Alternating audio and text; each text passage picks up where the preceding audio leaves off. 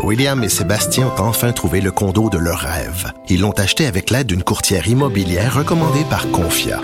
Parmi les courtiers qui leur ont été proposés, William et Sébastien ont choisi de faire affaire avec Hélène. Elle connaissait bien le quartier et d'emblée, elle a compris leurs besoins. Ça a tout de suite cliqué.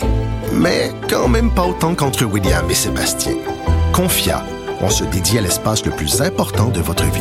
Confia fait partie d'Espace Proprio, une initiative de Desjardins. Antoine Robitaille. Le philosophe de la politique. La joute politique ne colle pas sur lui. Il réussit toujours à connaître la vérité. Vous écoutez là-haut sur la colline. Au bout du fil, il y a le nouveau chef du Parti québécois qui a eu euh, une grosse semaine. Bonjour, Paul Saint-Pierre Plamondon. Bonjour. Oui, pas trop fatigué? Euh, juste assez, là. OK. juste assez, euh, mais ça a été en effet une semaine très remplie, euh, vive en émotion, très intense, mais je suis Ouais. très satisfait dans le sens que ça s'est bien déroulé. Euh, la, la soirée de présentation du nouveau chef, euh, ça a été raté hein, quand même. Est-ce qu'on peut s'entendre là-dessus? Je regardais Infoman hier. Si c'était à refaire, j'ai l'impression que vous, à la tête Ouais. du parti, vous feriez quelque chose de différent, non? Ben, si c'était à refaire, ce serait dans un contexte qui n'est pas de celui de la COVID. Non, non, mais même dans un contexte de COVID, là. Même dans un contexte de le parti COVID. livré euh, une foule, mais en version Zoom. Puis C'est pas mal la seule possibilité. Puis, euh, ben, le discours, il se fait euh, Mhm. devant personne, devant un silence complet. Euh, c'est tous des paramètres, c'est ça, c'est tous des paramètres anormaux.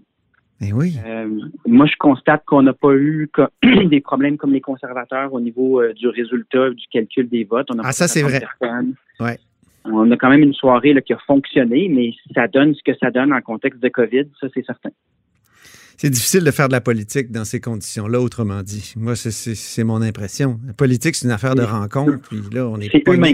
La, po- ça. La politique, c'est humain. C'est sûr que ça enlève le, le- le- le côté humain, mais en même temps, la politique, c'est également se préparer pour un scrutin. Puis celui de 2022, on ne pouvait pas, comme parti, repousser nos échéances constamment. Donc, euh, les choix qu'on doit faire comme parti, on les fait.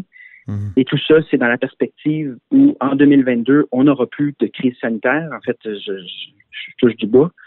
Et euh, ben, on aura donc euh, l'occasion de faire de la vraie politique à ce moment-là. Je vous ai, euh, je vous ai surnommé, moi, Paul Saint-Pierre paradoxal, parce que vous êtes non élu, mais vous allez vous comporter comme un élu, avez-vous dit, présent à l'Assemblée le plus possible, mais flexibilité sur le terrain. Vous êtes comme tiraillé entre plusieurs, comment dire, principes. Par exemple, la nouveauté. Vous avez annoncé un changement, la nouveauté, mais là, vos officiers, c'est exactement les mêmes qu'avant votre arrivée. Je sais que vous voulez répondre là, au surnom que je vous ai donné, Paul Saint-Pierre paradoxal. Ben, c'est pas euh, c'est pas tant que je veux répondre aux surnoms. Là. Euh, à Infoman, justement, c'est Paul Saint-Chose, Plamondon. Je pense que j'ai huit surnoms en ce moment. OK? Euh, ça, sans compter les acronymes, puis tout ça. Bon.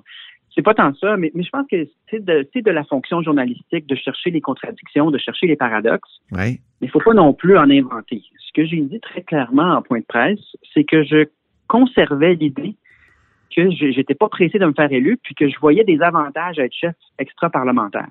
Mais que dans un premier temps, c'est sûr qu'avec toutes les zones rouges partout et le fait qu'on veut créer de la cohésion avec l'équipe de députés, je passerai tout mon temps à l'Assemblée nationale lorsque les députés siègent et que éventuellement, quand l'équipe sera rodée, on va avoir un momentum et qu'on ne sera pas en situation de crise sanitaire, ben, je veux conserver la flexibilité de pouvoir quitter un jeudi puis aller à un événement euh, citoyen plutôt que d'être en commission parlementaire. Je veux cette flexibilité-là euh, de ne pas avoir un comté à, à m'occuper. Moi, je vois des avantages à ça. C'est ce que j'ai dit en point de presse euh, cette semaine. Moi, j'y vois aucun paradoxe. C'est juste de la flexibilité. C'est que je me donne des options et, dépendamment du contexte, ben, on choisit la meilleure option. Puis c'est sûr que d'ici Noël, l'important, c'est de créer une cohésion, créer une synergie entre euh, les députés et également de, de toute façon, c'est que je peux pas faire une grande tournée dans le contexte sanitaire actuel. Donc, c'est de, d'évoluer avec le contexte puis de se garder des options ouvertes. Mais moi, je vois pas de paradoxe ou de contradiction là-dedans. Mhm. Quant à la nouveauté que vous aviez annoncée, finalement, il y a beaucoup de, continuité dans les personnes qui euh, vont être des figures de proue du, parti et des officiers. Ben, c'est sûr que ce que j'ai dit durant la course, c'est quelque chose qui fonctionne bien au Parti québécois puis qu'on n'a pas à changer. Je l'ai dit durant la course dans plusieurs vidéos. À l'aile parlementaire, les députés, le travail, il est reconnu comme étant très rigoureux. Ça, ça va bien. Donc, ce qui va bien, je suis pas obligé de le changer parce que j'ai parlé de changement. Mhm. Il y a d'autres choses qui vont changer, puis je vais annoncer des changements au cours des prochaines semaines. Il y en a beaucoup de changements, des changements mhm. importants. Mais, mais, mais, mais je m'obligerai pas à tout changer parce que j'ai parlé de changement en campagne électorale. Puis j'ai dit durant la campagne que, de mon point de vue, le travail des députés est excellent. Puis ça, c'est une des forces du Parti québécois. Donc, je voyais pas de raison de défaire ce qui fonctionne très bien. Vous avez fait une grande tournée en, l'automne 2016, Oser repenser le Parti québécois. Vous en aviez conclu que le Parti québécois est un parti euh, figé, conservateur, vieillissant. Euh, ça vous a donné le goût quand même de le diriger? Euh, de toute évidence. de toute évidence, parce que le chaînon manquant dans cette suite-là, c'est le congrès de refondation de Trois-Rivières. Mm-hmm. Les membres ont eux-mêmes, puis moi, j'étais pas impliqué là-dedans, mais il y avait quand même plusieurs liens avec Oser repenser le PQ. Les membres ont eux-mêmes dit on veut un changement, un renouvellement, euh, et ont eux-mêmes fixé les orientations politiques dans le cadre duquel ils voulaient évoluer. Et ça, c'est un moment très important qui a été peu couvert médiatiquement parce qu'il n'y a pas de déchirement, il n'y a pas de, rien de spectaculaire, il y a beaucoup de discussions de statut puis de cuisine interne. Mais pour le potentiel du parti, c'est un moment très important. Et moi, comme chef, je pense que je viens incarner ce travail-là qui a été fait par les militants en, 2019. C'est méconnu, mais c'est important dans l'histoire du parti, à mon avis. Vous avez euh, hier euh, dû défendre votre choix d'être allé à l'université McGill parce que vous-même vous disiez que les, institutions anglophones à Montréal, notamment les établissements d'enseignement, sont vraiment choyés euh, sur le plan du financement et puis que j'ai lu comme vous le livre de Frédéric Lacroix là, qui constate que la loi 101 est un échec. il y a comme un privilège anglophone à Montréal. Vous avez, vous avez dû expliquer pourquoi vous êtes allé euh, à l'université anglophone. Est-ce que c'est c'est pas là aussi un paradoxe? Euh, non, je pense que euh, on, a chacun nos parcours scolaires. On, me reprochait même d'une certaine manière d'être allé en Angleterre, mais tu sais, parce que je suis allé aussi en Belgique, au Danemark, en Suède, en Norvège, en Bolivie. À un moment donné, le rôle du politicien, c'est de prendre la meilleure politique publique.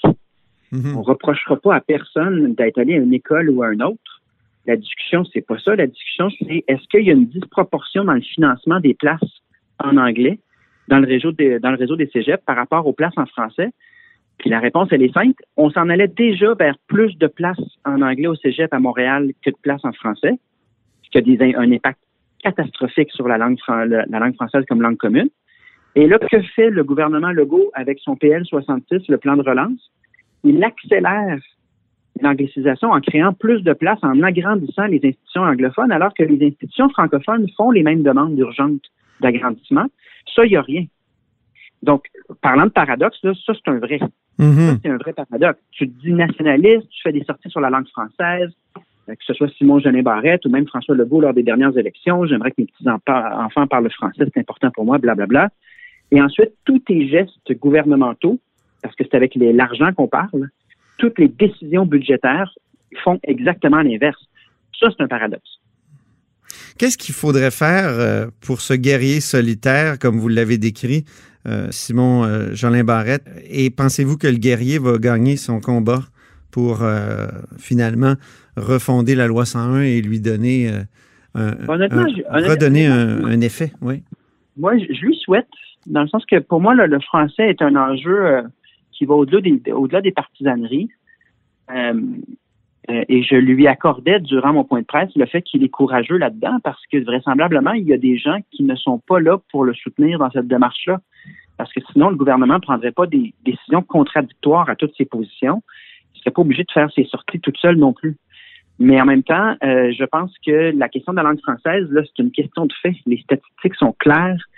Et, euh, je, moi, je, je l'encourage à persévérer là-dedans euh, parce que c'est ça qu'il faut faire comme nation, parce que c'est euh, urgent compte tenu de, des statistiques qui sont vraiment accablantes. Donc, malheureusement, par contre, vraisemblablement, c'est une coalition, hein, le nom le dit, la Coalition Avenir Québec. On ne savait pas exactement quel avenir. Là, on commence à, à comprendre un peu plus que cet avenir-là est composé de visions le plus souvent libérales plus que de vision péquiste, c'est un parti fédéraliste d'abord et avant tout, et il se comporte en parti fédéraliste, notamment sur la question de la langue française. Vous êtes vous-même, par votre parcours, l'incarnation d'un jeune euh, ouvert sur le monde. Euh, votre parcours est, quand même étincelant. Vous parlez plusieurs langues, tout ça. Et vous, vous, vous en venez à la conclusion qu'il euh, faut défendre la nation puis défendre le français. Pourquoi, dans bien des cas, euh, dans la jeunesse, euh, on valorise ce type de parcours-là qui est le vôtre, mais on en arrive à une toute autre conclusion que finalement, ça vaut pas la peine de défendre la nation, puis soyons internationalistes d'abord. Euh, je vais peut-être être un peu baveux, mais c'est parce que peut-être qu'ils n'ont pas eu ce parcours-là. Quiconque a réellement le parcours de vivre à l'étranger et de s'intégrer dans les cultures d'autres pays en vient à la conclusion que la richesse culturelle de chaque nation, pas juste linguistique, là, mais sur tous les plans, a une valeur réelle pour l'humanité. Puis c'est en voyant aussi les forces et les faiblesses des autres nations qu'on finit par s'apprécier nous-mêmes, et c'est le cœur de la difficulté d'être québécois, c'est que notre estime de soi n'est pas normale parce qu'on n'a pas le statut de pays, puis on est dans un pays qui, de manière assez constante, nous dévalorise à travers les siècles, à travers les décennies.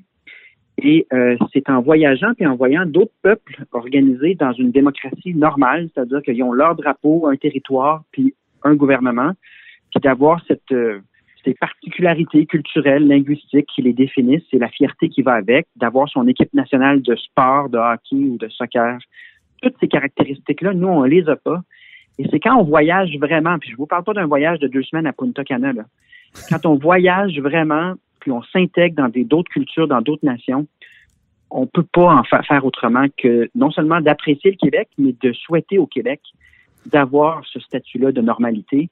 Euh, je pense que ceux qui se disent ouverts sur le monde, puis qui en même temps euh, maudissent ou euh, sont méprisants envers la préservation de la diversité linguistique et culturelle du monde, ce sont des gens en fait qui n'ont pas voyagé pour la peine puis qui ne sont pas peut-être posé ces questions-là. Merci beaucoup, Paul Saint-Pierre Plamondon. On vous laisse retourner à votre congé. Merci beaucoup. Au plaisir de, de se reparler. Ben C'était Paul Saint-Pierre Plamondon, le nouveau chef du Parti québécois. Et c'est tout pour La Hausse sur la Colline en ce vendredi. N'hésitez pas à diffuser vos segments préférés sur vos réseaux et revenez-nous lundi prochain. Bonne fin de semaine!